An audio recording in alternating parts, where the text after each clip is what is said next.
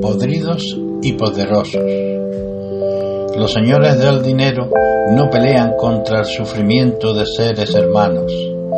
¿Quiénes son los poetas? Cronista de una realidad que a nadie satisface. ¿Dónde están?